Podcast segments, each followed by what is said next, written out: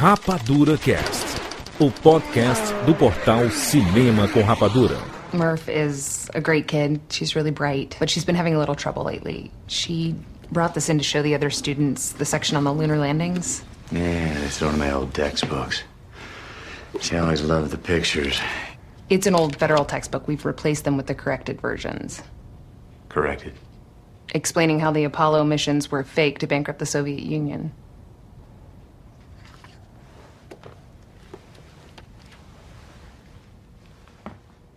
You don't believe we went to the moon? I believe it was a brilliant piece of propaganda that the Soviets bankrupted themselves, pouring resources into rockets and other useless machines. Useless machines. And if we don't want a repeat of the excess and wastefulness of the 20th century, then we need to teach our kids about this planet, not tales of leaving it.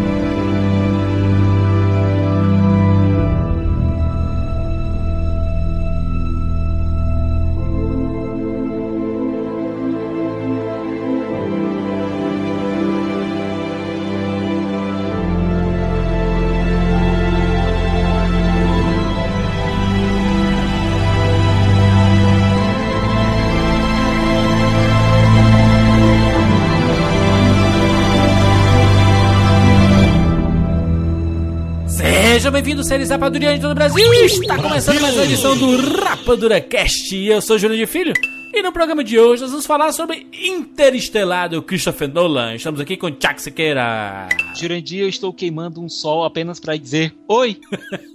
Olha só, Juliana D'Angelo. Se a sua estrela não brilha, você não vem apagar a minha. Frase que o PH usa muito. Direto de Los Angeles, Fabarreto.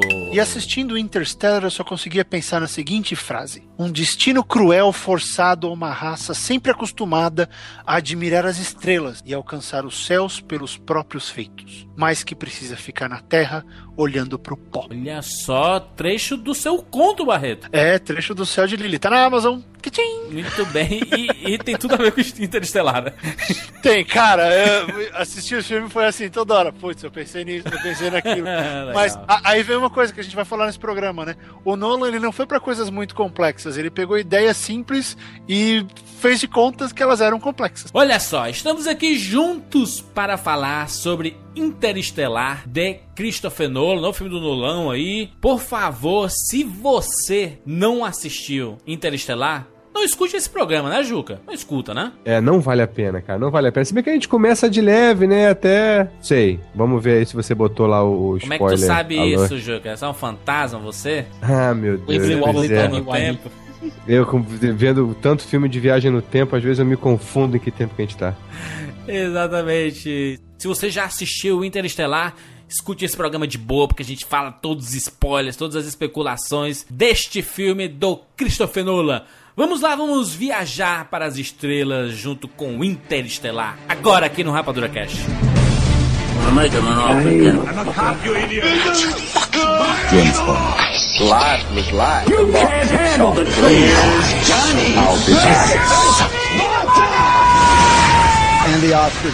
Rapadura Cast.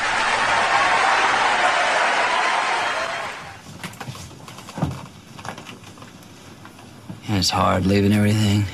My kids, your father. We're going to be spending a lot of time together. We should learn to talk. Emma, not to. Just being honest. I don't think you need to be that honest.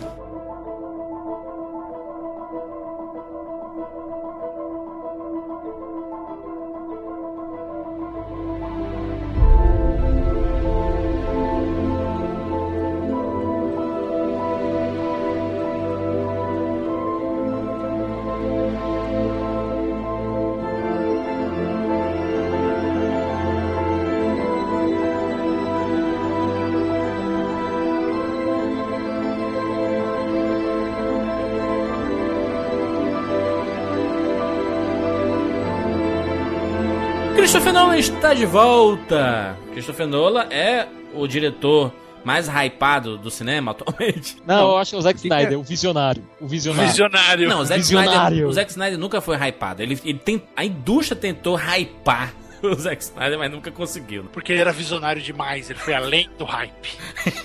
hype é muito 2001 pra ele. Quem são os hypados? Tarantino é hypado. né? Todo mundo fica aguardando muito os filmes do Tarantino. Cara, Tarantino, Paul Thomas Anderson, o Nolan ficou. Fincher. Fincher. E quem mais? Shyamalan já foi, não é mais? Shyamalan te- eh, o Shyamalan Shyamalan teve, virou teve- piada, né? teve o seu hype, né, já. Teve, teve o seu. Spielberg passou, né? Já é... J.J. Abrams, talvez? Não, o Spielberg É. não é mais hype, né? É mais assim, ó, vai ser foda, vamos assistir. É, a gente... É, o Spielberg, Scorsese ou de Allen, então, estão naquelas, naquela categoria já dos... Nós somos foda de Oitavo verdade.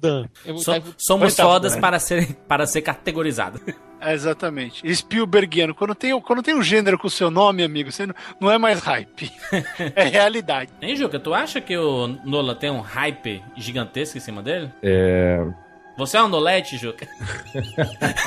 eu sou, eu sou, eu sou assim, de carteirinha. Eu gosto muito, mas é, comigo é engraçado. Os que são hypados, eu fico morrendo de. Pra mim, né? Os meus hypados, que são mais ou menos esses que vocês falaram. é, sei lá, Gaspar Noé, Aronofsky. mais uns dois ou três você é Muito obrigado. Muito obrigado. Não boa. podemos esquecer do Aronofsky. Eu sempre fico morrendo de medo, porque eu geralmente eu, eu fico meio com medo de não gostar. Uhum. Isso acontece muito com um artista de musical. Eu escuto o disco de quem eu gosto muito, primeira vez eu não gosto tanto, depois eu vou me acostumando, depois não, é bom. Mas eu fico morrendo de medo de me decepcionar. E então acho que o Nolan entra nessa categoria porque eu sempre vejo o filme dele com medo. Eu tava com muito medo desse filme. Medo demais. Ao ponto de não ver trailer, de não ver nada, porque eu falei, putz, vai ser uma merda. É, mas pelo que você escutava falar, Barreto, Não, sabe por quê? Porque, porque é muito grande, né? Agora, finalmente, ele entrou na ficção hard, porque o Inception é, é um É hard. Ele É mais. fácil. O Ince- o Incep- porque o Inception ele é mais introspectivo do que ficção, propriamente dita. Ele é ficção, né? Lógico. Então é uma coisa muito mais ah, metafórica e tal. O Interstellar é, é ficção científica hard, que é outra história. Então, não é nem que ele não conhece. Se você pegar o primeiro, o primeiro curta-metragem dele, que é um lance com um cara que tá matando uma barata, é, é super ficção científica maluca. Aliás, o Inception nasceu ali. Você vê o primeiro curta do Nolan, o Inception tava ali. Mas então, eu, eu não diria que ele não conhece o gênero, eu diria que é a primeira vez que ele tá fazendo o gênero. É meio óbvio que o Nolan, ele ama esse gênero. Você vê que há paixão ali, há um amor ali pelo que tá fazendo. Hum. Ah, ele é nerd, cara. É nerd, cara. Ele, Ele deu é uma entrevista agora, recente, dizendo que ele não teria coragem de pegar um Star Wars, não é porque ele não gosta do gênero, e sim porque ele é um daqueles caras de 40 e poucos anos que fica atrás de notícias sobre qualquer coisa relativa a Star Wars. Vamos focar na parada, né? Até já falamos aqui no Rapadura Cast muito sobre o Nolan, sobre os filmes dele, tem biografia dele aqui no Rapadura Cast, pode procurar aí que é fácil achar. O Interestelar, ele nasceu com um problemaço nas costas, porque no ano anterior chegou um jovem clássico ao cinema, né? Que é o Gravidade. Gravity is the problem. Que eles brincam com isso no roteiro o tempo inteiro, né? Fica até engraçado. A gravi- gravidade é o problema, é. E gravidade é o problema em todos os sentidos. né?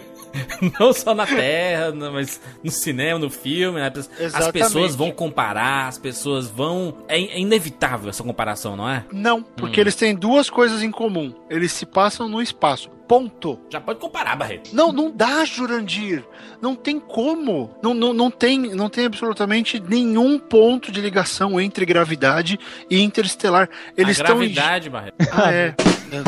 Obrigado. Quer dizer, tem atores. Obrigado. Tem atores.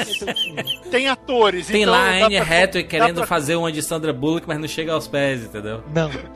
Anne Hathaway tá uma porta nesse filme, gente, pelo amor de Deus. É, ela não tá, não tá tão boa quanto ela costuma ser, mas o filme não é dela, né? Então. Quando o filme é dela, ela tem, ela tem que cumprir o trabalho. Ela não é Mas a menina então, do pôster, né? Ela não é a menina do pôster. Ela não tá nem no pôster de um planeta. É. brincando. Mas eu acho que o grande lance aí, Juras, que não dá pra comparar, porque dramaticamente eles são completamente diferentes, o arco de história é completamente diferente.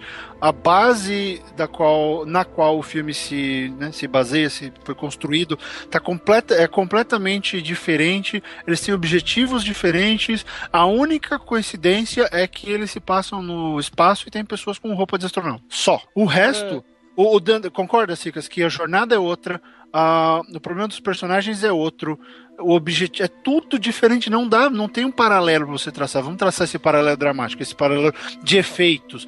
O paralelo da trilha, eh, eles não podiam ser um mais distantes do outro em termos de uso de, de trilha sonora, pra questão do, do som no espaço, onde um aplicou a física, onde o outro aplicou a física. Eles não têm nada a ver. Eu queria deixar um- uma coisa clara antes da gente começar a discutir tudo aqui. Eu sou mega fã do Christopher Nolan. Quando eu cheguei, eu saí do cinema e comentei algumas coisas no Twitter, no Facebook. Algumas pessoas acharam muito ruim, disse que eu não, não entendi o filme, que eu não gosto do Nolan e que eu, tô, eu tava só por picuinha.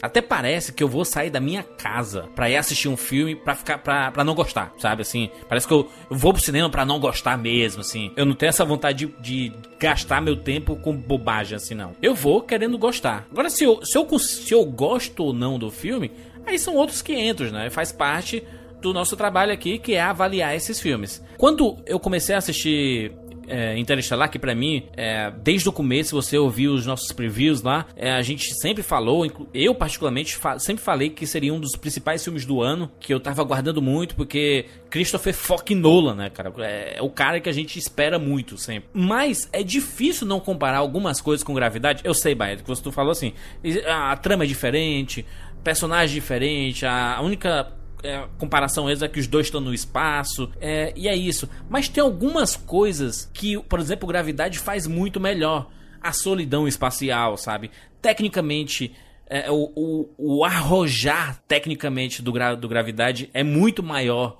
do que do Christopher Nolan. Assim, Por que Aonde- você diz isso? em alguns momentos, eu sinto que a, a produção do, do Interestelar chega até a ser pobre, Barreto. Eu vejo a Sério? parte dentro da nave, eu acho o filme pobre. Eu, eu não vejo ousadia, tecnicamente falando, por parte do Christopher Nolan. Talvez tenha alguma ousadia em conceitos científicos, mas não por parte do diretor, como a gente viu muito no o Afonso Cuarón. A gente vê muito um arrojar técnico. Tudo bem que o Christopher Nolan nunca foi um cara assim que a gente, nossa, que câmeras espetaculares do Christopher Nolan. A única câmera espetacular que a gente pode falar é que ele sabe filmar fodamente em IMAX, né? Não, isso é uma coisa. O Quaron sempre enquadrou melhor que o Nolan e sempre vai enquadrar melhor que o Nolan. Uhum. Isso, é, isso é uma verdade universal. Mas tir- tirando esse lado da comparação, Hum. tá? Senão, senão, senão a gente fica comparando injustamente a parada, né? Assim, de- Por isso que eu falei, Dá. é, não dá. Ah, mas É, não, eu acho que também se trata da seguinte questão. É, o espaço é o protagonista do filme do Quaron.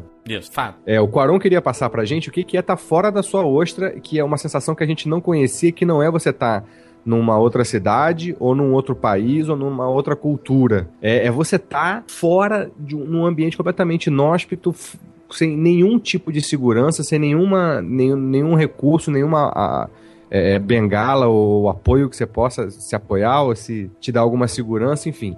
É- é- esse é o, é o é a trama do filme, né? Então todas a- todo o aparato técnico foi resolvido para isso. Então ele quis passar com a máxima fidelidade possível. Eu acho que teve. E só tem dois atores, né? Então é, é um cuidado muito maior com esse personagem que eu acho, na minha, na minha opinião, é o principal do filme do Quaron.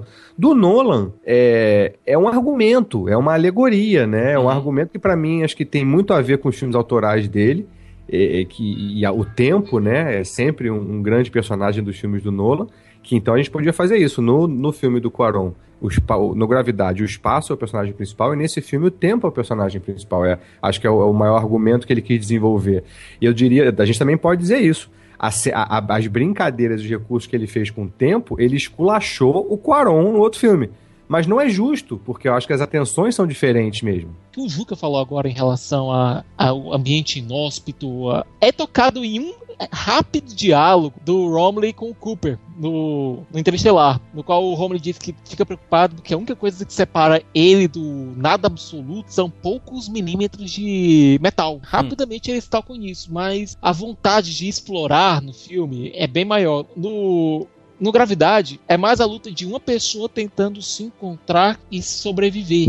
Se encontrar no meio de um ambiente inóspito, que a gente pode levar para uma categoria de ser depressão, de ser uma dificuldade na vida, de ser qualquer coisa nesse sentido. É, enquanto o filme do Nolan fala mais sobre nossa sobrevivência como coletividade, a nossa estagnação como espécie, nossa sobrevivência como espécie. É, O, o escopo é bem mais amplo. Sim, é, o foco aqui do, do Interestelar é que não tem mais salvação para a humanidade, né? A humanidade não consegue mais se sustentar Na não cons- terra. não consegue mais se alimentar na terra. É, as colheitas, né, as, as, as plantações são sempre arruinadas por pragas, por tempestade de areia. A tempestade de areia acontece toda hora. E praticamente a terra virou um, um local agrário, né? O que... É, Não, é aquela coisa. A Terra está se tornando um lugar inóspito justamente por conta das pragas.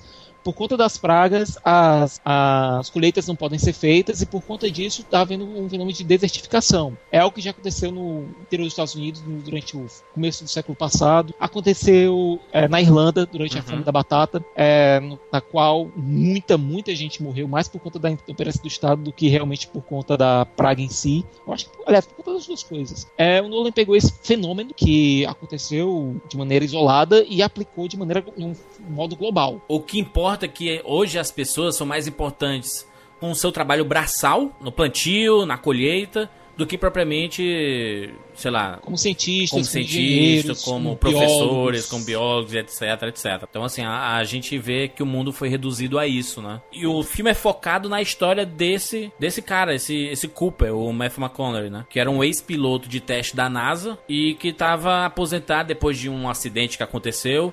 E ele estava trabalhando no seu plantio lá de milho, né? Pois é, o milho foi a última plantação que resistiu ainda à praga, por Exatamente. enquanto, né? Até porque o, o cientista vivido pelo Michael Caine, professor Brand, ele diz, olha, o milho está se aguentando, mas daqui a pouco a praga se adapta e vai pegar o milho também. Vamos começar a conversar mais já depois de ter assistido o Interestelar, assim, pra gente aprofundar mais na- nas discussões.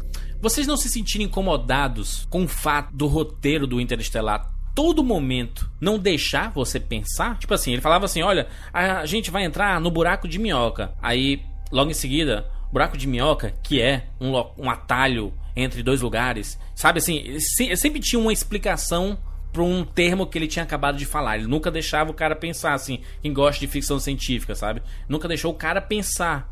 Talvez o cara, o público já soubesse o que é buraco de minhoca. Afinal, são é, é, é, pilotos, engenheiros da NASA conversando. Eles não precisavam falar o que é um buraco de minhoca, sabe? É, são diálogos extremamente expositivos, Júlio. Você Não tem como Nolan, negar. né? O Nolan faz o- isso, né? Pois é, os dois Nolans, né, o Jonathan e o Christopher, eles investiram muito pesado em diálogos expositivos que, na minha opinião, atravancam a trama de maneira horrorosa. A trama não anda porque os, os diálogos param para explicar o conceito científico que está sendo aplicado naquele momento. É, para mim, o Interestelar lembra muito Sunshine, Alerta Solar, do Danny Boyle, que é um filme mais curto e mais urgente. Mas não é didático. Eu, não- eu não vejo. Mas não é o- didático, o- ele não para pra explicar. Ele diz: olha, o próprio personagem do Cillian Murphy naquele filme, nós somos astronautas em uma nave presas a uma bomba nuclear. Bom, a bomba nuclear vai no Sol e reinicia o Sol. Juca, tu não acha que o- os Nolans, que é o filme também escrito pelo é, escrito pelo irmão do Nolan e dirigido pelo o Chris, né? O Christopher Nolan. É, tu não acha que eles subestimaram o público, não? Eu não consegui ver isso. Engraçado, eu tô ainda saindo do cinema agora, tô meio em estado de, de êxtase. Mas não consegui sentir. Isso é uma coisa que geralmente me incomoda, né? Eu já, a gente já falou várias vezes, sem fim, sobre isso. E pra mim é muito marcante no cinema americano, de uma Isso. maneira geral. E é, é muito mais gostoso essa, esse departamento no cinema europeu, né? Que te deixa mais liberdade, te é, contempla melhor a sua inteligência, por assim dizer. Como a gente comentou, Juca, quando a gente tava falando sobre os homens que não amavam as mulheres, a versão sueca e a versão americana, que a Ah. versão sueca mostrava uma mulher na janela e você sabia, putz, é essa mulher. Já na versão americana mostrava essa mulher na janela e passava um flashback pro cara lembrar quem era É. aquela mulher, né? Exatamente, exatamente. boa, boa lembrança. Mas engraçado, eu confesso que nesse não me incomodou. Não, não senti a necessidade disso. Aí arrisco aqui dizer. Primeiro, ô, Sica, você falou, ah, mas eram só engenheiros ali e tal, e, e pilotos. Mas bom, o piloto da NASA não, não tem obrigação de saber o que que é um buraco de minhoca, né? Então acho até pertinente. E o Será cara. que não, Juca? Não, Ah. tá, não tá na introdução ao espaço. Não, o problema Aula é fazer três. isso Brincadeira. já em plena missão. Se ele tivesse feito isso em terra, eu acho que a pergunta seria mais pertinente. Prim- Primeiro que ele, que ele chega assim, olha, estamos aqui captando um código, vamos... A gente achou a NASA, gente! Aí, em um minuto, ele já tá no espaço. Não, exatamente. Ué, negócio mas foi um acabado. puta de um corte, mas foi um puta de um corte legal, porque não ficou naquela enrolação de vamos, vamos treinar, vamos fazer não sei o que. Não, o bagulho é rápido, ó. Chegou aí, vamos resolver, pum, já tá decolando. É. E outra coisa também que eu queria ter defendido lá no começo. Foi o ritmo Juras- que ele deu, não foi? Vamos lá, vamos lá. É, ritmo. foi. Eu gostei. E aí você lembrou bem, Barreto, uma coisa que eu queria ter defendido antes, que era o, o Juras falou. Ah, mas eu achei a produção, a coisa, as questões, do, os equipamentos do espaço, é, meio pobrinha. Isso eu achei muito legal, porque achei a produção competente, porque mostrou, bom, a gente tá na merda, é um projeto secreto, Justo. o, o, o mundo tá miserável, então, assim, é, tem uma cara de peça usada, né? Me lembrou as coisas da, do Alien. Até mesmo É. a Millennium Falcon. É, pronto, a gente pode colocar que a Endurance e a Ranger, que são as naves usadas, elas são realmente naves reaproveitadas, naves que estão sendo montadas meio que nas coxas para uma É. missão de emergência. Tá aí, olha. É, e aí, e aí você vê um paralelo que o Juca levantou bem. Pensa, por exemplo, no X-Men, no Dias do Futuro Esquecido. Quando a, a- pega as roupas do Magneto no, no passado e no futuro, elas são completamente distintas porque na roupa do passado ele tinha acesso a coisas. Ele podia comprar as coisas da- das roupas dele e fazer uma roupa. No futuro, era o que tinha, amigo. Ó, tem isso aqui, ó, tem esse pano preto. Vai lá e faz o negócio. É, mas eu acho Né? que o Então, espaço. Juras, o espaço mas- era o Juras, mesmo, não? Não, mas é- é, que mas tá, é que tá. o espaço é uma coisa, mas de onde saem as coisas do espaço? Sai ô, Terra. Ba- ô, Barreto, mas a Terra do Kubrick de 68 tá mais bonita do que um filme de É, 2014, juras, cara. não é por nada, não, mas a Terra do Kubrick 68 é uma utopia quase. Ah, mas que É. seja, Siqueira. Aqui a gente tá falando de um Não. filme que começa numa distopia rural. 60 anos de diferença, Siqueira. Mas, Jurandir, ente- entende uma coisa? Aí, aí eu, sei lá, eu posso estar sendo chato, mas vamos ver se eu consigo te fazer só entender o meu ponto. Não quero que você eu concorde entendi com já isso. o- esse ponto Mas- que, eu não, que eu não tinha me atentado, que o Juca falou aí, que a, a Terra tava na merda, então faz sentido. É, o- mas a, aí a tem nave e outra equipamento coisa. são merda. Faz, faz, faz. Mas deixa eu te falar uma outra coisa pra ver se de repente você entende ah, de onde a gente chega nesse argumento. É, pe- pensa uma coisa. Esse, esse mundo, como o Siqueira falou, ele tá sendo uma distopia. Então você já tem menos equipamento. Ah, e você está saindo de uma coisa muito mais baseada no que existe hoje, porque pelo que eu senti, eh, a gente não sabe quando aquilo aconteceu, certo? Não há datas, o filme não é datado. Então eu imaginei que, sei lá, aconteceu isso aqui daqui 10 anos. É a tecnologia de hoje, da nossa dé- dessa década, jogada, sei lá, 80 anos no futuro. Tá. Alguma coisa assim. Então, você imagina que além de ser tudo usado, era o que sobrou, né? Era, era uma coisa que, so, que, que sobrou, então o que você vai fazer é o que tem. Tanto quando eles chegam, quando eles atracam lá com a tal da, da Endeavor, a Endeavor Endurance, Endurance. ela já ela tem aquela cara de estação espacial. Uhum. Você tem aquele monte de aquele monte de pacotinho preso nas paredes, não tem? Ela tem a cara do que é a estação espacial hoje, né? Um, um remanescente da estação espacial de hoje. Então a tecnologia, eu, eu acho complicado comparar ela com o Kubrick, por exemplo, que se- sinceramente é muito mais fácil comparar 2001 com o Interstellar do que 2001 em Gravidade, né? Porque eles, eles conversam muito mais em termos de trama, enfim, Sim. o que são os filmes. Mas como se queira disse, o Kubrick saiu de uma utopia ima- que é- foi imaginada pelo Clark de que, olha, é, em 2001 a nossa ciência vai estar extremamente disparada. A gente vai fazer coisas malucas, a gente vai ter aquelas naves gigantescas que a gente ainda não tem em 2014, né? Então, é, utopicamente, a tecnologia tem que seguir as, a, as, a evolução proposta pela utopia. Nesse caso, ela não tem como chegar ali, não tem como ser mais bonito do que o Gravidade, porque, imagina, é o Gravidade envelhecido, é o Gravidade que não saiu do lugar Sim, sim. visualmente falando. Então eu entendo plenamente a sua, a sua, o seu estranhamento e eu concordo com ele. Mas para mim tudo isso ajudou na construção daquele mundo fudido que que a gente tinha, né? Então ajudou uma série de coisas. Eu não estava esperando o painel com luzes piscando da esquerda para direita, né?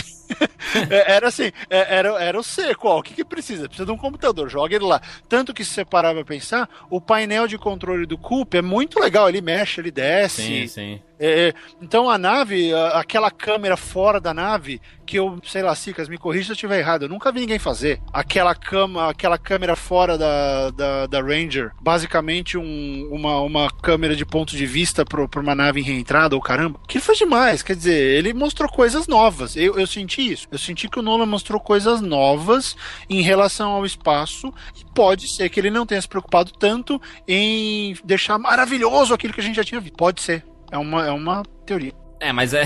Mas você tá ajudando a um. Que pode ser um defeito do filme, né? Que Aí é que tá, Juras. É, tem que ser, é, o cineasta ele tem que ser fiel ao que está sendo proposto pela narrativa. O espaço, O? Nathan cadê as estrelas, Siqueira? Não, o Nathan Crowley ele foi bastante fiel, que é o diretor de arte. É, ele foi bastante fiel ao que a narrativa se propunha. Pegar uma tecnologia envelhecida, pegar uma tecnologia é, que já estaria sob, é, não sendo utilizada há muito tempo, que estava sendo é, reaproveitada nas coxas para uma missão de emergência. Uhum.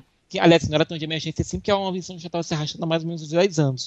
O que eu acho bacana é que as roupas do- dos astronautas que eles encontram lá. São versões lado, anteriores das dele. e eles parecem que estão mais paramentadas, elas são mais bonitas, entre aspas. É, é.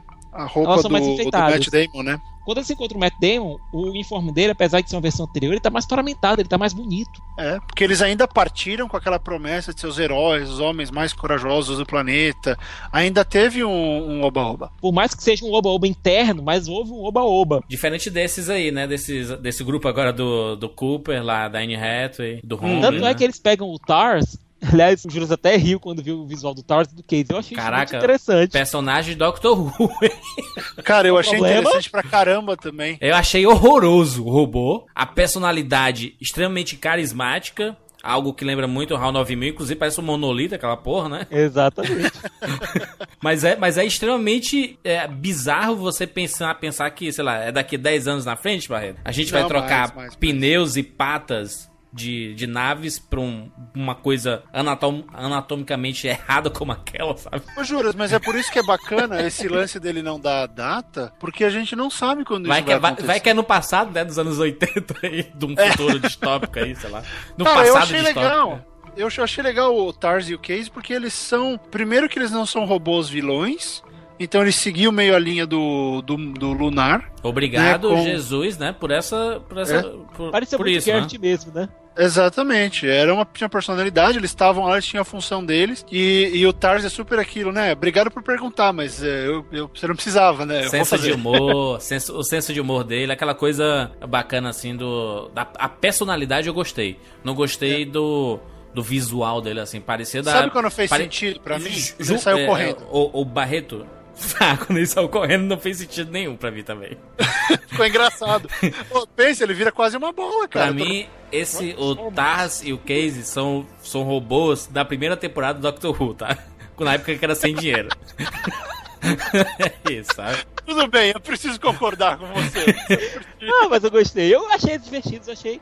Aliás, eu achei os personagens mais coração. Um dos personagens com mais coração do Tars. Ah, Logo no começo, quando o Juca tava falando do, do que era o gravidade do que é o, o Interstellar, em, em questão né, do que é o espaço, daquela solidão, não sei o quê, é, eu acho que os filmes, esses dois filmes, eles se diferenciam brutalmente na hora que você pensa na questão família.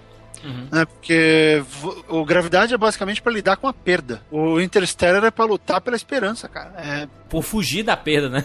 Tentar ou não, não, não, chegar na acho. perda. Juras, eu não acho, porque na, na hora que chega, na hora que eles chegam no primeiro planeta e que tem todo o lance deles estarem perdendo décadas ali Uhum. parado, porque a mina foi uma lesada, é, você sente o desespero. Ali o filme se definiu pra mim, naque, naquele, naquela cena. Ela tem ação, ela tem drama, e você. O cara tá ali porque a cada minuto ele tá ficando anos. house Verdade. Distante da filha. E, e então ele não quer perder essa conexão. Enquanto a Sandra Bullock no Gravidade, ela tá tentando lidar com um fato inexorável. O Coop ainda pode arrumar. O Coop tá ali, ele, ele deixou, enfim, ele, ele foi pra missão porque eu quero arrumar essa merda, eu quero salvar minha filha, eu quero salvar minha família. E, cara, é uma loucura, porque você sente. Eu não acho que a atuação do McConaughey foi tão fantástica assim, mas dá pra sentir aquele peso de cada segundo, todas as ações dele é vamos, vamos, vamos, vamos. E aí, quando eles voltam pra nave, e eu, eu, não, eu não lembro o nome do, do cientista negro, mas ele tá lá e putz, cara, vocês ficaram longe 27 anos. Caralho! O cara acabou de perder 30 anos da vida da filha. E, e eu me relacionei muito com esse filme por causa disso. É, eu nem sei se ele é tão bom assim mesmo, mas eu, eu fiquei emocionado porque, caramba, não tem como, cara. Eu fiquei pensando na minha filha o tempo inteiro. Eu fiquei pensando nessa distância, nessa perda, porque cada segundo que ele tava indo em direção ao buraco de minhoca, ele tava, ela tava ficando mais velha e ele não, e tava uma loucura. Juca, vamos nolanizar esse podcast? Explica o conceito do buraco de minhoca pras pessoas. É você fazer um portal. É, Pode ser, já vi, já vi falando de lugares diferentes do mesmo universo, do nosso universo, é, para dimensões diferentes. No caso do filme, para galáxias diferentes, né? Esse filme vale muito a pena ver sem spoiler. Então, você, meu querido irmão rapaduriano, se você ainda não viu o filme, para agora. Isso, e continua. E vale a pena, confia na gente. Com que vale muito a pena o filme. Então, agora que você voltou, te digo o seguinte. Então eles, eles identificaram que lá, em, eu não lembro agora com a situação histórica, mas nos anos 40 também já tinham aberto, sido abertos é, é, buracos de minhoca pra gente passar e conhecer outros lugares e não foi aproveitado, e que agora, de novo, a Terra tá no- se acabando. Então eles reconheceram buracos abertos, né, portais abertos para supostamente pra gente ir lá e, e- e descobrir outros mundos e conseguir seguir a nossa raça. Cientificamente falando, os buracos de minhoca existem mesmo, né? Existe. Mas nunca foi provado. Eles são Que- prováveis, eles não, não são comprovados. Mas, mas, Ah, é- é? mas, mas as mim já existia. sabem que existem. Não, eles são. Mas ah, nenhuma nave inclusive, entrou no Einstein- buraco de minhoca. Não, não, Jurandir, vamos lá, vamos lá, vamos lá. Buraco negro existe, buraco de minhoca não. Einstein passou os últimos 30 anos da vida dele tentando comprovar a teoria do wormhole, não conseguiu. Eles são, eles são prováveis, ninguém ainda comprovou, eles não são comprovados. Lembra da ponte Einstein-Rosen, que É. falado muito no Thor? Uhum. É o buraco de minhoca. Sim, é um, um- um buraco de minhoca, ele, ele leva você de um ponto pra outro. É um, é um atalho, mas você... Instantaneamente, é um, é um portal. Basicamente, os dois, os dois lugares de- desse espaço. Quem assistiu o Enigma do Horizonte, o Hum. Event Horizon, é a mesma coisa. Então- Você tá É, indo pro aquelas- futuro não, né? Deep Space Nine. Não, não. Você está só viajando no espaço, não no espaço-tempo. Tá, você só tá pegando um atalho. Ao invés de ir direto, É só um você tá atalho. pegando uma, uma, Base- uma é. ruazinha. É, é, vamos explicar as outras teorias rapidinho, só para a pessoa entender. O hiperespaço, por exemplo, você vai voar mais rápido que a luz, Sim. certo? Que inclusive na hora que eles entram lá no final, quando eles entram no buraco de minhoca, é, eles meio que se jogam no hiperespaço louco da vida. Isso, isso. Né? Que aliás ficou lindo aquilo. Eles muito ficam legal. meio que ao redor, meio que surfando no buraco de minhoca, né? Até eles Exatamente. entrarem Até nele, porque eu né? acho que foi a primeira vez que eu vi no cinema o buraco de minhoca em 3D. Inclusive É, o físico, é, né? Aquele o. Kim, Não, é Kip Thorne, foi o consultor Thorne. técnico do filme. o Kip Então, Thorne, ele disse que foi o buraco de minhoca mais lindo que ele viu na vida. É. E a única coisa que ele criticou no filme, por exemplo, foi a questão daquelas ah, nuvens de gelo. Que é Porque cientificamente a nu- impossível a parada, né? É, porque a nuvem não tem estrutura para sustentar. Mas enfim, só Levou pra pra fantasia, claro. ba- levou pra fantasia. Mas uma não, leva um filme científico Júlio. pra fantasia, meu filho. É, Ah, eu acho que foi fantástico. Mas Dragon só explicando, Ball. senão vai, senão vai des desvirtuar. Então, o hiperespaço você vai mais rápido que a luz, você voa. O buraco de minhoca, você junta dois pontos no espaço, esses dois pontos ficam juntinhos, você atravessa, põe, sai, sai de um e entra no outro. Tá. É, é um atalho. É, basicamente é uma porta. Você É entra na aquela porta folha, né? O, ex- o- o exemplo da folha. O exemplo da folha. Você marca um pontinho, você dobra. É tipo jogar batalha naval, né? Aquela parada você você marcava ali. quando você- o batalha naval pobre, no caso, né? Que era com a folhinha, você marcava ali, desenhava e você caía no, no outro lado ali, no mesmo ponto. Exato. E aí a gente cai nesse negócio que você falou da nolanização, que eu acho bem estranho. O pessoal ficar fazendo essa crítica, e assim, eu não tenho por que defender o Nolan, eu só acho estranho essa crítica à explicação. Ah, vamos pegar, eu gosto muito do, do Enigma do Horizonte, por exemplo, o Event Horizon, porque ele faz a mesma coisa, só que a nave cria um buraco de minhoca. Ela cria o seu próprio buraco e passa. Só que aí naquele filme ela vai pro inferno, e nesse ela chega num lugar bacana. Ah, qual é o problema de você pegar e explicar algo? Eu entendi o que o Sicas falou. Se fosse na Terra, podia ter feito mais sentido. Toda hora, Po- vai. Podia, mas eu sabe que não me incomodou, Jurandir, eu não sei porquê. E eu conheço, esse que é o negócio, eu conheço o, o assunto, eu conheço a teoria e não sei porquê não, não me incomodou, eu não sei. Porque se não explica, você fala que ele não explicou. Ah, não, mas ele não falou nada, ele viajou. Aí ele explica ele.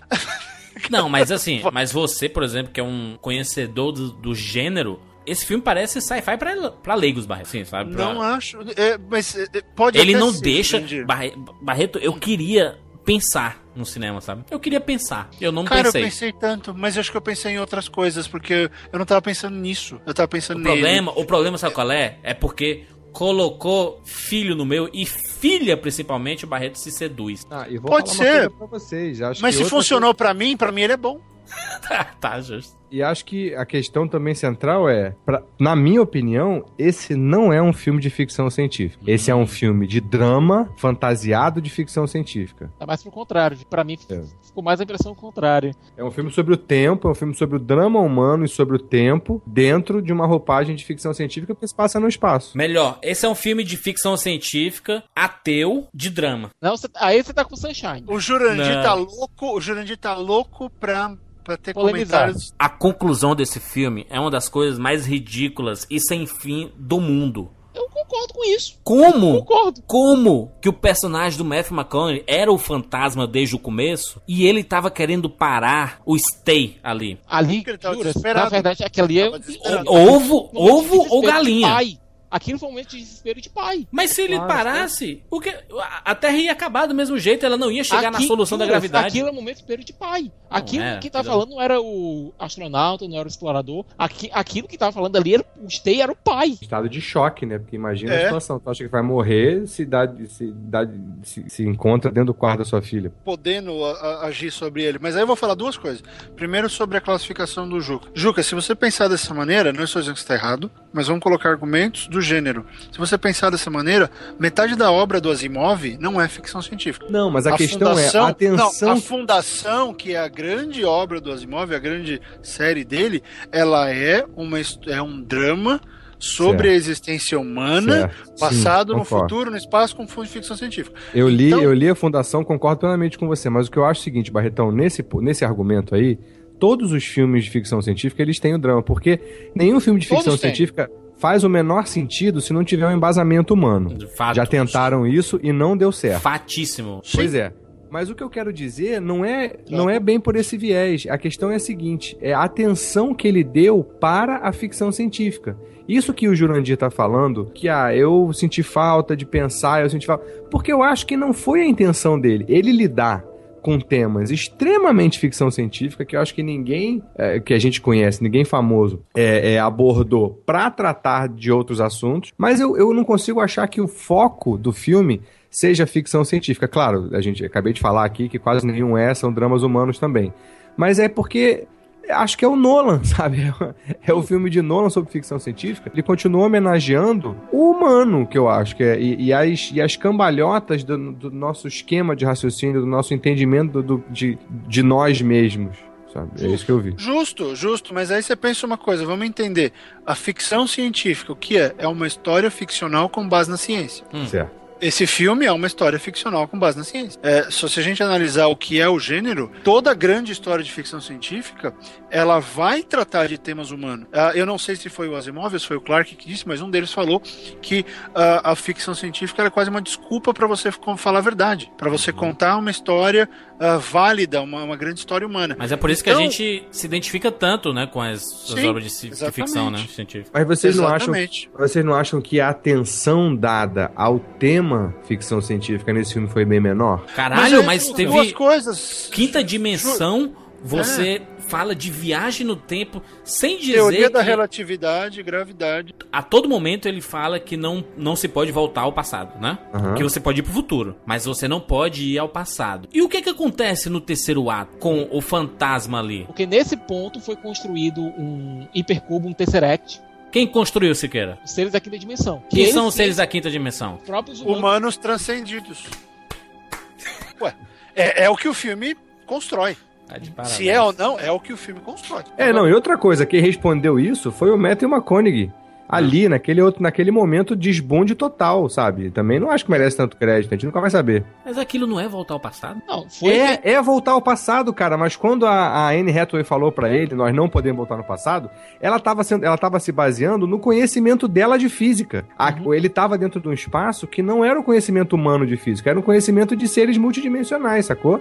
Eles têm Era o, esse conhecimento, conhecimento. era o conhecimento futuro. O conhecimento em si era futuro, Jandir, porque se ele não entra no buraco, ele não ia saber tudo aquilo que o, o Taz pesquisou e não poderia ter mandado. É a mesma Então é um negócio. A resposta dela estava incompleta porque ela não sabia a mais. Ela Mas ao mesmo, mais do que ela- ele, o, o Matthew McConaughey ele só chegou na NASA por causa daquele aquele campo gravitacional Wiggly ali. Wobbly Time Wine. Agora Mas jura. jura, Que- você que- tá que querendo é ignorar cara? o princípio do filme. Você tá querendo ignorar o Não, princípio. eu tô, eu que- tô, eu tô questionando a questão do ovo da galinha que veio antes, entendeu? Mas não dá. É... Doc Não Brown resolve isso da melhor maneira possível. O universo dá um jeito.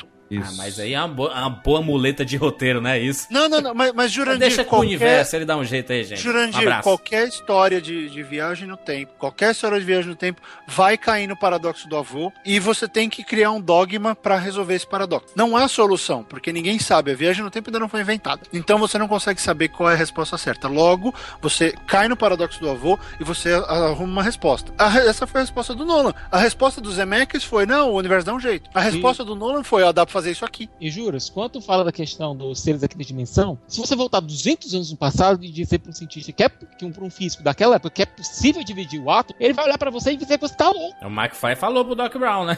É, do, é, porque ele não tem a informação, a informação dele, ela chega num limite, ele não tem mais do que aquilo. Aham. Então, é, essa coisa da ligação toda, naquele momento, quando ele tá aqui naquele final, porque ali acho que você já comprou o filme ou não. Justo, né? Quando ele tá justo. lá despirocando. Ou você já tá no filme ou você. vai- Que, que loucura isso.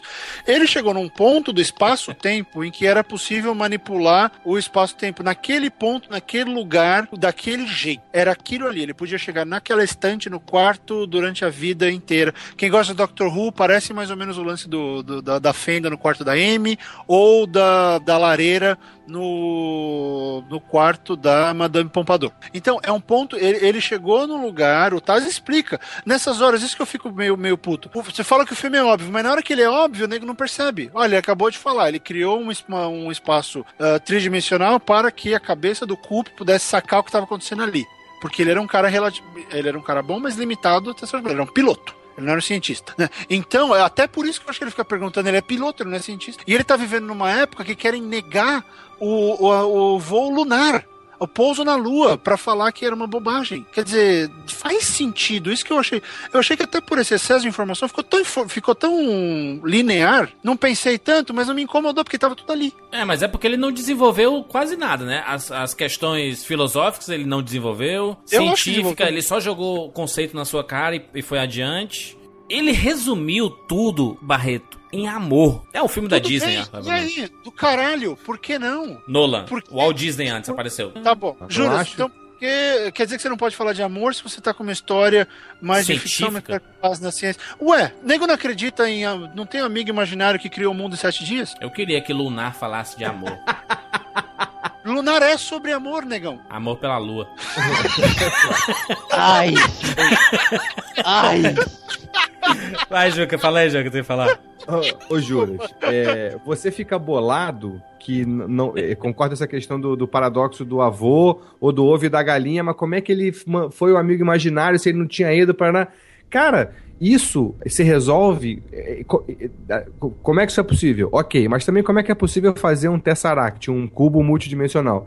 Quem bolou essas duas coisas tá vendo em outras dimensões e isso é muito fácil pra eles, sabe? Um amigo um tempo atrás me falou, Juliano, calma, o tempo de Deus é outro, você só tá vendo a frente e tá, e tá inconformado porque você só tá, tem uma visão limitada. O tempo de Deus, ele tá vendo lá de cima, ele tá vendo todos os esquemas. Eu acho que os três atos, eles são, na verdade, três filmes completamente diferentes, mas que tentam conversar um com o outro. É, o terceiro, ele se, meio que se desprende do, do, do filme, não? O terceiro é o que mais se joga pra fora dos outros dois. Eu acho que os, os primeiros dois atos, eles conversam entre si muito bem. O terceiro... É, mas aí você pensa, por que, Sicas, isso? Os dois primeiros atos ele tá preso, não tá? Primeiro ato ele tá preso à fazenda, ele tá preso àquela realidade onde ele está, que inclusive tem a cena da escola. A cena da escola serve pra isso, Pra mostrar que, ó, tô fudido, eu tô aqui, eu tô, eu tô largado com esses malucos que querem mandar que meu filho seja fazendeiro e não acham que a gente não chegou na lua. Gente que acredita nisso. Aliás, me lembrou Snowpiercer, um pouquinho assim, a coisa da, do- da reeducação mental. O segundo ato, ele tá preso ao passado dele, que é o tal do acidente que ele sofreu, e ao fato dele estar na nave. A nave é tudo. No segundo ato, ele, no terceiro ato, ele sai da nave. É uma coisa meio uh, Space Oddity, sabe? Ele começa, quando ele sai da nave, até a música do boi muda. Quando ele sai da nave, mudou. E o filme também, quando ele sai da nave, ele fecha o segundo ato e começa uma coisa sem limites. E aí eu acho que o Perfeito. roteiro ele deixou o roteiro, deixou o roteiro ir, deixou o roteiro, vambora, agora vamos. Os, os- os conceitos científicos estão lá, ele já chegou, a gente já sabe o que ele vai fazer, porque está claro. E eu entendo que reclamam que foi expositivo, tem cena expositiva, mas não me incomodou, coisa pessoal. Então, quando chegou o terceiro ato, assim, agora vamos, vamos lá, vai, pula, levanta os bracinhos e pula. coisa assim. Eu, eu, eu gostei de, mu de muitos conceitos do filme, tá? É, algumas pessoas me viram comentando sobre ele. Disseram assim, nossa, Jurandir, como é que tu não gostou do Interestelar? Eu não gostei de algumas coisas, mas eu gostei de, eu gostei de muito mais coisas do que eu desgostei, tá? É, não querendo dar minha nota agora. Mas, por exemplo, uma coisa que eu Você desgostei. deu nota no Twitter, rapá. Mas conversando com vocês, eu melhoro um pouquinho. Um ponto, tá? Melhora Porque é- dois, mas, né? é, mas é por isso que é bom você conversar sobre É. o, o filme, Justo. né? Por isso que su- suas ideias vão, vão melhorando e dar nota logo depois que você assiste nunca é uma nota fechada daquilo que você assistiu, né? Porque você, você pode às vezes melhorar, às vezes você pode piorar, né? Se você pensar um pouco mais. Mas olha só, uma coisa que me incomodou muito, e eu pensava que que jamais iria acontecer isso. E eu digo que não é nem culpa do compositor, não é culpa do Hans Zimmer. Mas é culpa da montagem do filme ao inserir essa trilha sonora do Hans Zimmer, porque, putz, quando eles chegam no espaço, aquele silêncio foi inacreditável. Não ficou parecendo um silêncio assim, caralho, os caras conseguiram fazer um silêncio que até o público respeita o silêncio, você fica até assustado, né? Mas 15 segundos depois, lá vem o Hans Zimmer com a música ah, do, do encaixe. Aí Eu não gostei da música. Porra, eu, cara, eu me, eu, cara, eu me incomodei muito. Depois eu disse assim, beleza, vai, toca a música toda hora aí, que eu gosto do Hans Zimmer mesmo. Então, Esse, o Hans Zimmer, o Hans Zimmer melancólico, né? Que é o Hans Zimmer dos últimos anos, né? O Hans Zimmer que só que faz trilha pra você chorar, né? O, o Sicas, que foi que a gente conversou outro dia? A mixagem de som, problematicaça. Muito, muito ruim, muito ruim a mixagem. Tapando muito o, o, o McConaughey eh, cochichando, a música no inferno, não dá pra ouvir o que ele falava. E o McConaughey no meu não. caso, não o legenda. Matthew tenho- McConaughey é um né? puta ator. É um puta ator. Mas ele não abre a boca pra falar, cara. Imagina a dificuldade. Não, isso aí é o sotaque Não, ele dele, fala com meia próprio. boca. ele fala Ele com meia fala boca. com meia boca. Agora, só uma coisa, eu acho. No IMAX, na primeira vez que eu assisti, que foi uma sessão, entre aspas, comum, isso me incomodou muito, a mixagem do, do som. No IMAX não me incomodou. Mas você já sabia, né? Mais da metade, então ficou mais fácil. Não, eu acho que rolou mais fácil por conta. Eu acho que o Nolan ficou muito fixo. Eu quero fazer a melhor mixagem no IMAX. Eu quero fazer a melhor mixagem no IMAX. E deixa um pouco de lado as salas, as salas comuns. Só, só se ele colocou do último volume, hein, Siqueira? Pra, uh, que o IMAX é isso, né? O IMAX, ultimamente, a- os filmes estão cada vez mais altos, né? Juras? A gente assistiu a primeira vez assistiu lá, eu, Jurandir, a gente assistiu numa sessão 4DX, é, com cadeiras vibrando, Aquela coisa vent- lá. É, ventilador vindo, água espirrando na nossa cara e tal. Disney, é um parque da Disney. pra- Certo? Juras? Quando eu fui assistir no IMAX, eu jurava que eu tava assistindo numa sessão 4DX, que toda vez Porque que. tremia. Tremia. A minha, Porque minha IMAX, roupa IMAX é foda, né, meu amigo? tremia, cara. A a IMAX até o, o. Drácula fica passável, meu amigo. Não, não fica, mas tudo bem. É, jurava que eu tava na sessão 4DX porque tudo tremia. Não era só a questão do volume, era a questão da mixagem tava bem diferente. Isso. Mas eu acho que isso é realmente um problema. Quando você está fazendo um filme, você não pode pensar apenas na tecnologia X ou na tecnologia Y. Você tem que pensar em todo mundo que vai assistir o filme. Mas é o Nolan, pela segunda vez seguida, errando a mão na porra desse som. Porque a, a vez passada foi com a voz do Bane. O cara teve que dublar o cara pra, poder, pra gente poder ouvir o cidadão. Aí agora a gente, o Matthew McConaughey fala e a gente, se não tivesse legenda, você não entendia, cara, o que o cara tava falando, bicho. É, eu tava assistindo aqui com americanos do lado, um olhou, todo mundo olhava pro outro, que ele falou, menor ideia. Não dava, cara, tava muito. E eu não vi, eu vi na sessão 1x, no cinema normal. não, ninguém, ninguém pegava, cara. Ninguém. Teve umas três falas dele que a gente perdeu e uma da da amiga, não, da outra que eu esqueci o nome dela. Da Jack- Jessica Chastain. Perdemos, é, o Sicas me falou que ela falava, mas não dá pra sacar, cara. Não Como, tinha como, jeito. como a filhinha do McConaughey melhorou, né, bicho? Não, eu achei tanto a Mackenzie Foy quanto Mackenzie a Foy, Jessica é, tá Chastain bem, tá bem, verdade. muito bem as duas. Agora, a Anne Hathaway, cara, porque não, não tava. Não tava. Aquele discurso que ela começa a fazer antes de ir pro planeta de água, falando sobre o amor, meu irmão. Aliás, quando eles saíram do planeta de água e estavam decidindo ir pro planeta do Man ou pro planeta do Wolf, meu irmão, aquele discurso, eu fiquei atravessado com ele. É, na verdade, eu, a minha visão, Siqueira, ela tava com um roteiro ruim na mão. Eu Também. não. É, ela, aquela personagem foi mal escrita. É, assim, por mais que eu tenha gostado do filme, o núcleo, ela e, e Michael Caine não funciona. Michael Caine não envelheceu nada em 23 anos, hein, gente? Pelo amor de Deus. É, é. Sabe, feito- Era pra, Não ter, vira- era pra- funciona. era pra ter é virado muito chato, Murra é muito em chato, 23 é muito anos. chato, É muito chato. É, sabe? Não, não tem como. Aqui, o núcleo dos dois não funcionou porque o roteiro, se onde ele falhou mais ali do que em qualquer outra coisa. A Muito ruim. via- a gente não via nenhuma relação realmente de. A gente não via coração naquela relação entre pai e filho. A gente via muito É. na relação é, do Matthew McConaughey com a Mackenzie Foy e com a Jessica Chastain. Aquilo ali Sim. é o, é a- é a alma do filme. Porra, mas, mas Sequeira, pô, a, a, a tecnologia evoluiu tanto com o passar do tempo. Seres de quinta dimensões, cara. E, e você ter que se comunicar por um relógio de pulso, sabe? Por código Morse. É, é um negócio que eu não consigo pensar, sabe? Eu, eu, prefiro, eu preferia que tivesse mais um lado paranormal, um lado espírito, sabe? Os humanos Não, aí, aí que tá, Jura. Se o filme Não, aí força a barra. Não, aí força a barra. Se o filme Aí, terminar- aí, fica, aí fica o final de aí e nego vai xingar também. Ah Na lá, o verdade, ZT. ficou o final de aí. ficou É o isso que eu tô dizendo, mas olha lá o ZT, olha lá o ZT. Ficou, virou o final de aí. Aquele, aquele epílogo, pra mim, aquele ali foi o final de aí cuspido e escarrado, de novo. Bom momento pra fazer uma costura com o que o Barreto falou e eu gostei muito. E pra mim, na minha cabeça aqui, limitada, encerra essa discussão. É. Do. do, do Jurandir e de outras pessoas também que eu vi que não gostaram do filme, porque, ah, enquanto ficção científica foi medíocre, ah, é, enfim, várias questões. O- olha o que o Barreto falou, dos, dos- a questão dos três atos. Os dois primeiros atos foram, ele estava bem amarrado. O terceiro ato, que é o epílogo, que é, é o que você tá falando, né, Cicas? Que é o epílogo, é isso? Isso. Não, tem o terceiro ato e o epílogo. Os dois são num, na É mesma lá que ele, que ele tem que O epílogo ele tá Ah, falando depois. a gravidade corrigida. Tá, tá, tá, beleza. É, então tá. Mas então, falando em- nos três atos, na minha opinião, no, no- no jeito que eu entendi, que eu senti o filme, a questão foi a seguinte: os dois primeiros atos só existiram como um meio pro fim, que era o terceiro ato. É, lembra, vamos lembrar de Memento, né, de Amnésia, vamos lembrar do, do, do Inception.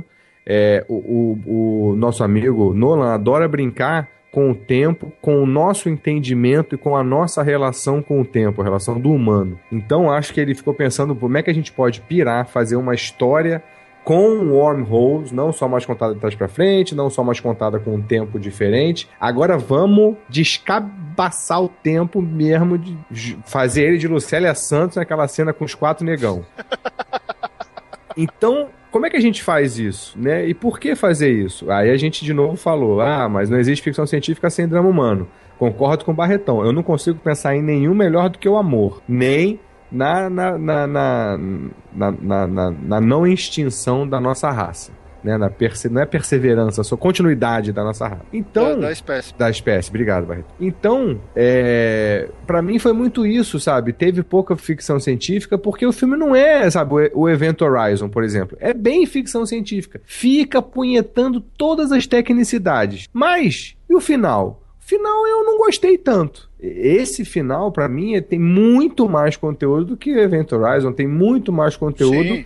do que a gravidade. A gravidade, pra mim, foi fantástico na forma, porque mostra o que é o espaço. Esse foi fantástico no conteúdo, a forma peca um pouco. Ah, Mas também fico pensando, fazer um filme é, de 2 horas e 40, eu acho. Quase É, três horas, é.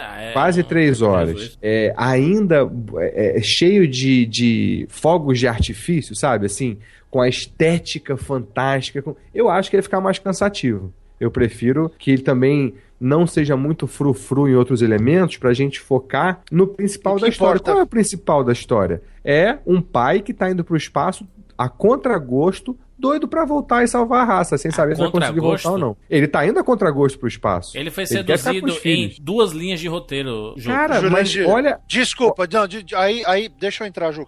Desculpa, Jurandir. Naquela cena, quando ele larga a menina, é que você não tem. Aquele cara saiu de lá, puta, ele falou, eu vou sair daqui logo, que não, senão eu não consigo Não, não, ir. não, não, não, não. O- no- quando, quando ele encontra.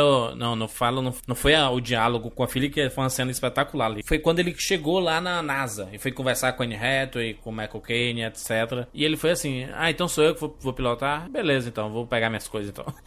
Mas olha o argumento que ele tinha. Não tem outro piloto. Ah, mas eu nunca saí da órbita, eu acho que ele falou uma hora. Ele, ele falou, mas a outra equipe toda nunca saiu do Não simulador. saiu do simulador. É, exatamente. É, a, a- a espécie humana tá na mão do cara, bicho. Tu não ia, sabe? Tem que ir. Mas tem que ir, mas o cara tá com o coração partido. Por isso que eu Essa gostei é do. Armagedon, entendeu? Que eles, mas eles treinaram o Bruce Willis, treinaram o Ben Affleck. ok, Jurandir, seus argumentos são inválidos. Eu acho que você deve. Olha, dar- Jurandir, dar você usou a carta Jovem Armagedon, usou Michael Bay. Ah, Jurandir, não. dê as mãos com o Jovem Nerd e pula no precipício, porque Ah, aí não Super trunfo. Olha, pensa numa companhia, viu? Aliás, é, falar um pouco do, do Matthew McConaughey. Que ator, né? Que ator É, inacreditável. A cena lá que ele recebe os vídeos da filha, do filho, obviamente, do filho. Nossa. Que cena, cara, não, não tem como não chorar. Porra, porque eles passaram uma hora fora e se passaram 23. Não, passaram 3 horas fora e se passaram 23 anos. Foram 3 horas e meia, mais ou menos, assim, né? 3 horas e 20, por aí. E se passaram 23 anos na Terra. Então muita coisa aconteceu. E eles não conseguiam enviar vídeos pra Terra, mas eles conseguiam receber. E eles continuaram recebendo os vídeos, né? Então o filho do, do Matthew McConaughey, o filho que virou o Casey Affleck, né? E a filha que só mandou um vídeo, que foi uma promessa que eles tinham, né? Alguma coisa assim. Ele voltar quando tivesse mais ou menos a mesma idade dela. É. Aliás, os dois tivessem E aquilo- mais ou menos a mesma E, idade. aqui- é, e aquilo é interessante, Jurandir, porque quando ele fala aquilo, eu, eu, eu nunca, eu não saquei o Coop como um cara muito. Ele era esperto para aquela época, né? Tanto que ele vai lá, ele consegue usar o, o computador dele, ele hackeia o drone quando ele pega no comecinho. É. Quer dizer, ele é um cara, ele é um cara esperto. Ele é um engenheiro Mas- inteligente. Ele é um engenheiro É, inteligente. é, mas ele não, não sabia de todas as coisas. Mas na hora que ele fala, pô, de repente eu volto com a mesma idade que você, ele tá meio que aceitando, não, não tem a menor ideia do que vai acontecer lá. Porque aí a gente falando do final do filme, na hora que ele entra no buraco negro, nego, Abraço, né? Não volta mas- mais. não, mas não é nem isso. Mas não é nem isso. Tudo muda, porque ninguém, de fato, ninguém sabe o que tem naquela porra. É, não, não sabe nem onde, onde é que vai cair, na verdade, né? É, e aí, e se cai, e aí eu te, te lembro uma coisa: quando Gravidade saiu, o Neil deGrasse Tyson detonou o filme, porque as distâncias das estações espaciais estavam completamente erradas, várias coisas não podiam acontecer, uma questão de frequência, altitude, um monte de coisa que ele falou que o filme estava errado. E- ele falou com o rádio hoje de manhã aqui nos Estados Unidos. Ele não reclamou de nada. Ele falou: não, os conceitos estão bem bacanas. É, os conceitos que cientificamente o filme tá, tá de acordo, né? Os físicos. ah, É, então, só levantando disso, o Kip Thorne, que foi o, o, o, né, o consultor, reclamou de duas ou três coisinhas que ele preferia na primeira versão, e o Neil deGrasse Tyson, que é o mala do momento, como é que todo mundo escuta, falou que tava legal. Quer dizer, cientificamente tá legal, o drama tava legal, se ele falhou no outro aspecto, que pode ser um pouco da direção de arte, que eu acho que é o que você tá mais reclamando, Jurandir, sei lá, são dois contra um, o filme acaba ficando no, fica, fica no azul. Assim, eu gostei do filme, ah, não tanto quanto eu achei, mas eu gostei e eu acho que daqui uns 10, 15 anos eu vou gostar muito mais. Porque o Nolan, ele não fez um filme pra hoje, ele fez um filme pra posteridade. Esse filme nunca vai ser esquecido, mas que é um filme que vai continuar mostrando pra gente que que a gente não tem que ficar nesse planeta. E aí eu mostrei pro Siqueira, tem uma frase do meu, do meu conto, O Céu de Lily, que é exatamente isso. O ser humano não é feito pra ficar aqui. A gente tem que ir lá fora, a gente é explorador, a gente não pode ficar com a cabeça baixa. E aí eu vi essa frase ipsis liter usado pelo Nolan, falei, tudo bem, tô no caminho certo, mas ó, é, é uma coisa que a gente só, só vai melhorar e que vai inspirar. Fazia um tempo, acho que o Batman não inspirou. Uh, Inception não é um filme que inspira. Esse é o primeiro filme que Christopher Nolan faz que inspira. E é por isso que ele não vai ser esquecido. O que vocês acharam do personagem lá do Matt Damon? Enquanto a personagem da Ellie Burstyn, que é quem faz a, a Murphy mais velha, ela representa a esperança na luta contínua da humanidade, a, o Matt Damon ele, sim, representa um instinto de sobrevivência brutal, às vezes. O lado negro do nosso instinto de sobrevivência. né? aquele nosso lado que pode fazer qualquer filha da putagem para sobreviver. No direito, a gente diz que é excusável qualquer conduta que o indivíduo faça é, se ele tiver um incêndio, por exemplo, e se ele tiver, a, acabar pisando em cima de uma criança e matando a criança para tentar escapar. A conduta dele é excusável. É o, o- é, inclusive a aparição do Matt Damon foi uma surpresa pra mim que eu não sabia que ele tava no filme. Pois é, e enquanto isso, o, que um, o modo como o Matt Damon age, ele age de um modo é, enlouquecido pela solidão, é enlouquecido pela própria vaidade, até porque ele mesmo dizia: Eu não conseguia conceber que o meu planeta não seria aquele que seria o escolhido. Hum. Eu não conseguiria conceber, eu não conseguia conceber isso. Foi por conta de vaidade, foi por conta de ego, foi por conta de solidão, foi por conta de dor, que ele se tornou aquela coisa monstruosa. Ele me lembrou muito, é, não o personagem em si, mas sim a função dele na história. Ele me lembrou muito o antagonista de Sunshine. Hum. Aquela espécie de zumbi solar que o capitão da Icarus não se torna. Ele me lembrou muito. É um espectro sombrio da humanidade enlouquecido pela solidão, pela dor e pelo desespero. E, e Juca, e tu, Juca? É, pra mim também foi uma surpresa, não sabia que ele tava no filme. E como eu, eu concordo com o Sicas que ele faz um ótimo contraponto e que, como, tá, como eu disse, né, que pra mim o filme é, é muito mais o drama é, humano de ter que lidar com, esses novos, com essas novas questões. Eu achei ótimo ter ali essa outra faceta, né, essa outra dimensão do drama humano, que é o cagaço mesmo, né? O cara tinha duas opções. Ou assumir mandar os dados e assumir que lá não tinha mais nada de interessante no planeta e se matar e assumir o sono eterno, ou inventar essa drama toda e chamar o gente para pelo amor de Deus, vem cá me, me buscar porque eu tô muito mal aqui sozinho, né? Acho perfeitamente justificável. Acho que o Jurandir, o, o, o Sicas falou, ah, é, tem ego, tem vaidade, tem isso aqui. Pra, pra mim, não. Pra mim não tem nada. Tem instinto de sobrevivência.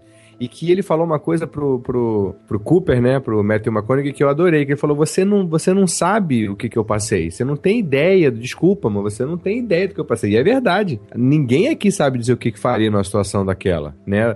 E também acho que eles tinham que ter um dispositivo é, para mim isso foi meio que um, um, erro do filme. Fazer. Imagina, você tá bolando essa expedição e você deixa na mão do teu piloto a possibilidade de mandar ou não os dados, você tá maluco. Porque é óbvio que ia bater esse, esse cagado. Poderia, poderia bater, é uma forte chance de acontecer isso, né? Não. Não ficou uma mensagem no final de puta merda, estamos fodidos, temos que zelar mais pelo nosso planeta, porque fora dele não, não tem nada habitat pra gente.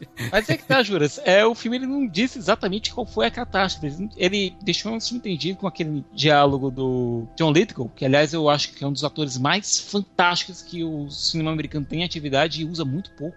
É, dizendo que todo dia quando ele era criança, todo dia tinha uma ideia nova, todo dia era uma festa, todo dia era Natal, e eram 6 bilhões de pessoas querendo ter tudo. Ele ficou mesmo entendido um, por isso que deu merda. Hum. Entendeu? Agora, o filme não quis muito adentrar nisso. Ele quis já dizer, olha, a merda já tá feita, não adianta a gente explorar os porquês da merda, da merda ter acontecido.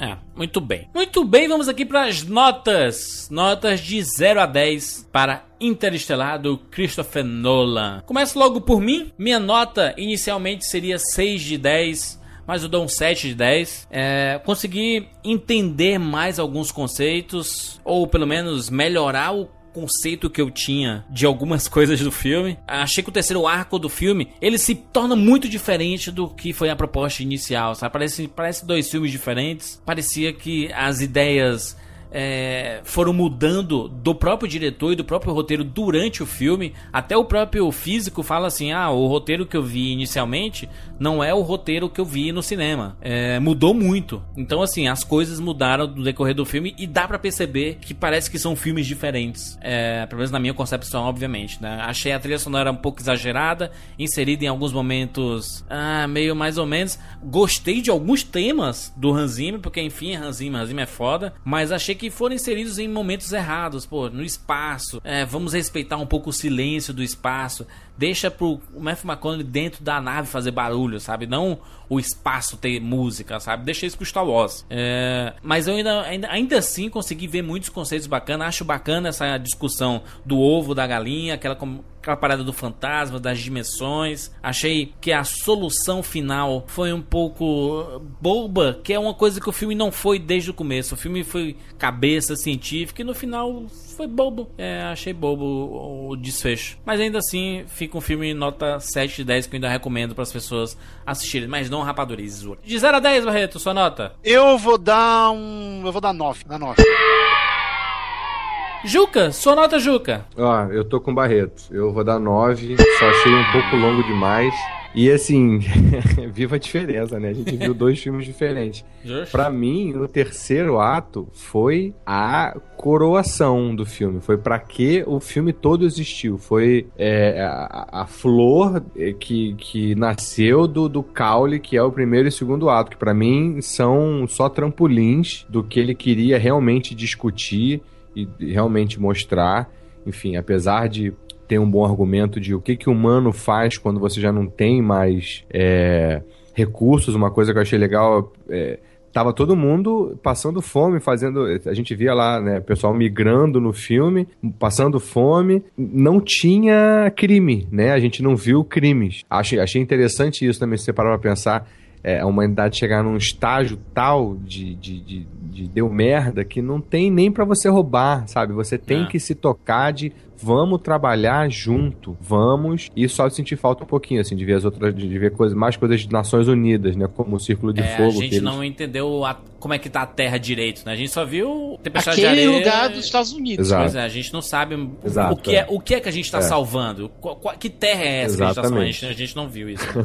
pois é, é isso que eu achei legal, achei mas eu gostei, é, foi é, de, o que, assim, para mim não foi incompleto, foi só uma questão de não interessa, não inter, nesse filme não interessa. Uhum. A questão é um recorte, né? Num, nesse, mo- estamos vendo esse momento, vamos fazer um recorte aqui, um drama é, de um cara, de família, os, os nossos mesmos dramas aqui que a gente vive hoje em dia, com família, aceitação, rejeição, amor, como lidar com os nossos bloqueios, como lidar com as nossas perdas. E achei, é, como sempre, né, como me deslumbra a, a inteligência e a, e a capacidade do Nolan de dar cambalhotas na, na, na- na lógica das coisas para falar de, de- de temas extremamente pertinentes do nosso coração, da nossa vida, para nossa evolução. Então, é, acho que a diferença é que ele faz isso com uma diferença imensa. Muita gente arranha temas parecidos, usando também alegorias que às vezes são ficção científica, às vezes comédia, às vezes o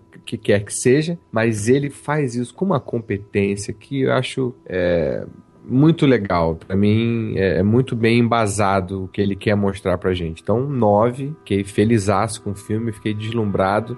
Se, se, se não tivesse o terceiro ato, ainda teria achado um filme legal, mas ainda teria Eu teria gostado. achado melhor. Pois é. Eu- se, o fi- se o final fosse infeliz, eu teria achado um puta filmar. Ele simplesmente caísse no, no buraco negro e acabou o filme, né? Não, não, não, assim, que ele não. Que ele não realmente. Eu achei covarde a decisão. Aí. É, nove, Juca. Nove. Ado- Outra coisa também, adorei o epílogo, adorei a história de não. Essa. A cena, me emocionei a beça também na, com a Ellen Burstyn, que eu tava morrendo de saudade, falando pra ele: olha, não acaba aqui, eu tenho minha família aqui, agora você vai lá. Né, ela, ela se tocar, ela ter essa grandeza de, de, é, é, finalmente estar com o pai dela ali que esperou a vida inteira, mas fala: não, a tua história agora é com a. É, como é que é o nome dela? Brand? Amélia. Sei lá. Amélia Amélia. Brand. Olha, mas Brand. Ah, então é Brand mesmo, viu? Toma. Amélia Porra, Brand. O nome dela é. Amélia Brand. É, pois é, eu falei é Brand, você, Amélia. Ô, diacho. Então, a tua história é com a Brand, vai lá, é, vai buscar ela, vai, sabe, a mulher tá lá sozinha, não deixa ela pirar que tem o Matt Damon, né? Então, adorei ele, ele costurar essa ponta solta que eu nem me tocava mais, enfim, gostei muito. Muito bem. Sicas, nota. Minha nota 7 é. Primeiro de tudo, nota é meio, é meio que a avaliação que você faz do filme na proposta que ele apresenta. Não vem depois dizer que eu dei. Ah, o Siqueira deu 6 pra é, Made in China e deu 7 pra Interestelar. Não dá pra comparar Não, dois são filmes. coisas completamente diferentes. E quem faz essa comparação tá sendo muito injusto. Pois é. Quem só vê as estrelinhas e não lê o texto é feio, bobo e cara de melão. Exatamente. Certo. Agora falando do filme em si, tem muita coisa pra se adorar em Interestelar. Tem muita coisa. A ambição do Nolan é uma delas. Pô, o, cara quis fazer um filme que abrangesse é, exploração, que abrangesse o espírito humano, que abrangesse humanidade, que abrangesse amor, que abrangesse belos, belos cenários, belos efeitos especiais. Viagem no tempo, buraco de Viagem no minhoca. tempo. Pô, os efeitos, é, em sua maioria, são práticos. O Nolan quis construir realmente sets, ele não quis, é, não quis fazer nada, muita coisa no computador. Ele quis fazer com que os atores reagissem às coisas que estavam presentes no set. Só isso já vale. um- só essa ambição dele, só essa vontade de fazer cinema desse modo, ao invés de fazer tudo fundo verde, já merece um abraço de todos os cine, do cinéfilo, de todos os amantes de ficção científica. Agora, é impossível negar que o roteiro que ele e o Jonathan fizeram é um roteiro extremamente é, expositivo, é um roteiro que não tem diálogos muito naturais. Justo. Certo é que Interestelar vem dividindo o público. O público a crítica no mundo, né? O, o Interestelar, Juca, tá com média 7.3 no Rotten. Meu amigo, 9 no IMDB. Que é só o público que vota, Juca. Não é crítica especializada. Mas Não, olha, eu tudo acho que bem. o Juca vai concordar comigo, que eu acho Se você melhor. vê tipo de Crepúsculo lá, tem nota parecida. Eu acho que o Juca vai concordar comigo que é melhor filme que desperta esse tipo de discussão do que unanimidades. Eu acho que é mais divertido para nós, como cinéfilos, é, sentarmos e discutirmos os filmes do que só chegar aqui e dizer, é bom. É, pois é. Concordo, você vê plenamente. que ele tá com a mesma nota do Prometheus, que é um clássico, entendeu?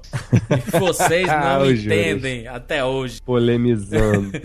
Teve, teve um cara que falou isso pra mim, Jurandir, mas também 2001, Blade Runner, quando foram lançados, foram criticadas também, gente. Interestelar no que vem você vem, nem vai lembrar mais. Ou não, né? Vamos esperar, né? Ih, vai nada, vai lembrar Ih, nada. Juras, ó, então tá aí uma boa aposta que eu acho que nesse ponto você tá enganado. Mas vamos ver, te dou o benefício da De dúvida. al- alguns anos eu vou, eu vou perguntar, vou fazer essa pergunta pra ti, Juca. Daqui a uns três anos, mais ou menos. Me fala, me, me fala umas, umas três ficções científicas boas dos últimos anos, vê se tu vai falar Interestelar. Ah, aí que tá, não. Nesse ponto, concordo plenamente. Se for pra citar três ficções científicas, eu acho que o Interstellar não vai estar lá, porque eu volto a dizer, pra mim não é um filme por excelência de ficção científica. Pra mim não foi essa a, a intenção do Nolan. Ah, para mim a ficção científica tá em total segundo plano. Por mais que a gente já tenha discutido lá que todo filme, toda ficção tem que ter um drama humano, obviamente, senão não pega. É um filme de amor, então.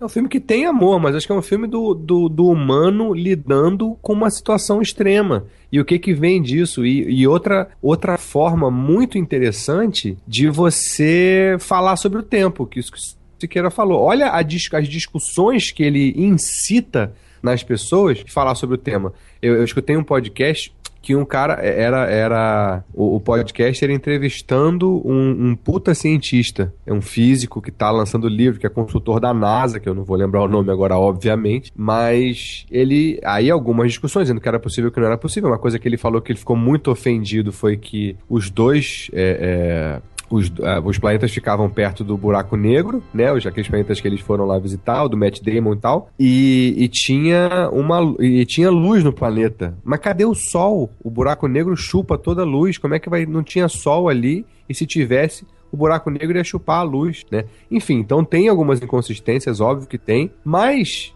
Pra- Então não vai estar entre as três ou cinco ficções científicas dos últimos anos, mas que vai estar entre os bons filmes, ou os bons filmes do Nolan, ou os bons filmes sobre discussão sobre o tempo. Ah, eu acho que vai estar.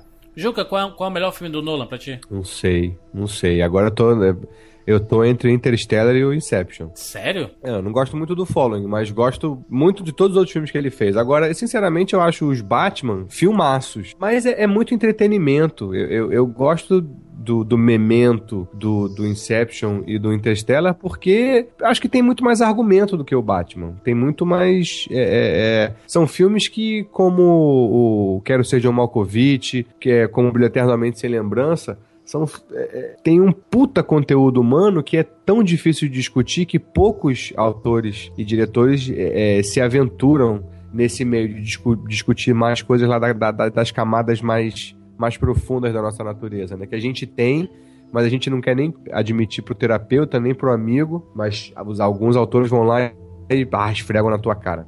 Nem acho que seja o caso do Interstellar. Mas eu acho que é, muito boas coisas humanas são discutidas ali. E isso, porra, ele tem meu eterno respeito, porque é difícil de ver. Não vende muito hoje em dia. E isso Nolan é mestre, né? De fazer dramas cabeça virarem blockbuster, pipocão. Acho que esse é um filme de amor com pano de fundo de ficção científica que o senhor deveria assistir, que talvez atinja um resultado melhor do que o Interestelar, é o Aoi, por exemplo.